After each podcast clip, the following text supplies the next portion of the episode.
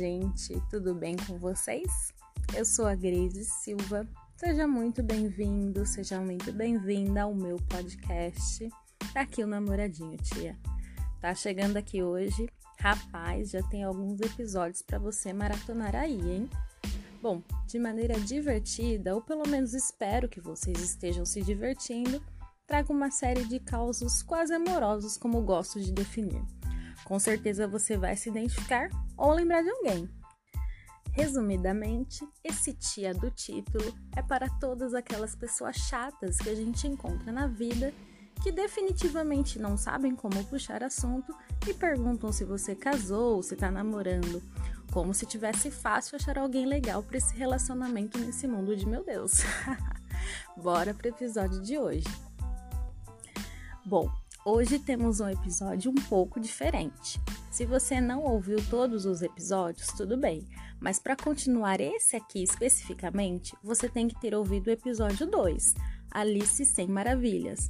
Bom, vou dar um segundinho para você lembrar da história ou ir lá na playlist ouvir, beleza?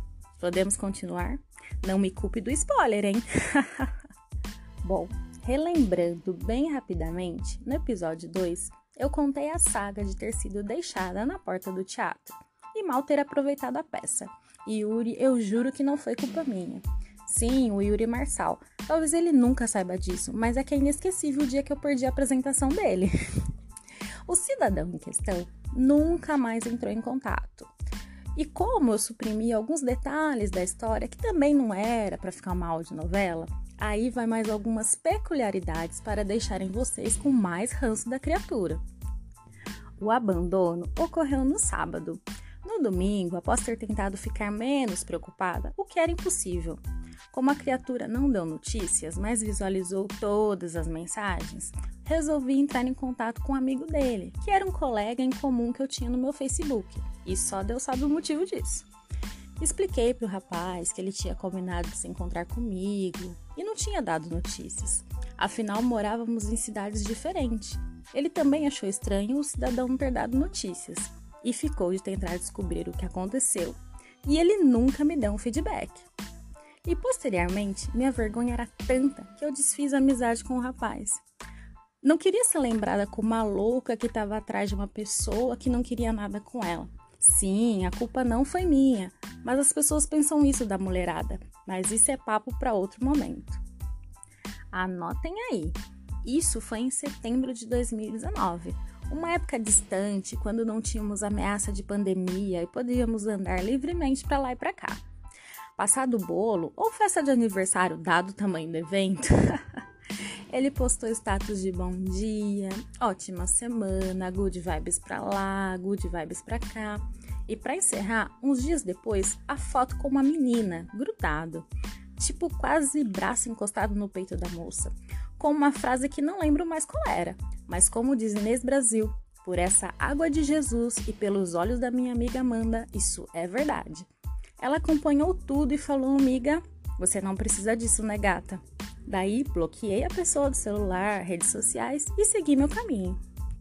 Chegamos em 2021 e a criatura resolveu entrar em contato.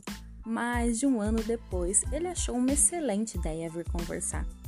Inicialmente, tentou mandar uma mensagem, mas estava bloqueado. A primeira mensagem era um comentário em uma foto. Que preta linda! Será que eu tenho de volta? E eu pensei, mas que dia eu fui sua mesmo? Mas uma das minhas consultoras para assuntos aleatórios disse: desbloqueia. Vamos ouvir o que ele tem para dizer. Ok, Veio com apelidinho, já mandei um. O que você quer? Nossa, por que tá me tratando assim? Ué, achei que você soubesse. Por favor, fala comigo. Achei que você tivesse brava, por isso não falei com você. Mas oxe, esse tempo todo? E da onde você achou que agora eu não estaria brava? E começou a ladainha. Preta, eu sofri um acidente de moto e trinquei o tornozelo. Não estava com meu celular. Quem ficou com ele foi uma prima.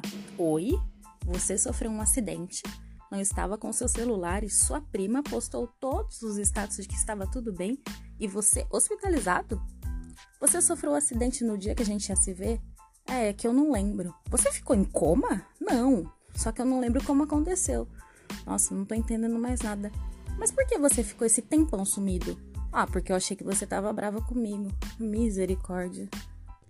Eu não sei que tipo de ser humano as pessoas acham que eu sou, mas se realmente tivesse acontecido um acidente, tava mais do que perdoado. Mas contar isso nessa altura do campeonato fica puxado. E ainda disse que queria namorar comigo, que não me esqueceu e que queria uma segunda chance. Eu conto ou vocês contam? é muita cara de pau. Eu acho que se eu visse, fui levar meu papagaio no veterinário, eu acreditaria mais. Para quem estava curioso sobre a desculpa que a criatura tinha dado, tá aí. Chegou com mais de um ano de atraso. A pessoa teve esse tempo todo para elaborar uma desculpa digna de reviravolta em seriado e não conseguiu. Será que ele ouviu o episódio e pegou a ideia de se acidentar? Ah, não me arrasa não, hein? Minha gente, esse foi mais um episódio do Tá aqui o namoradinho, tia. gente, não mente não que é feio, viu? Mas pelo menos corra atrás do prejuízo enquanto realmente há tempo. Se você gostou, compartilha com seus amigos. Não sei por qual plataforma você está ouvindo.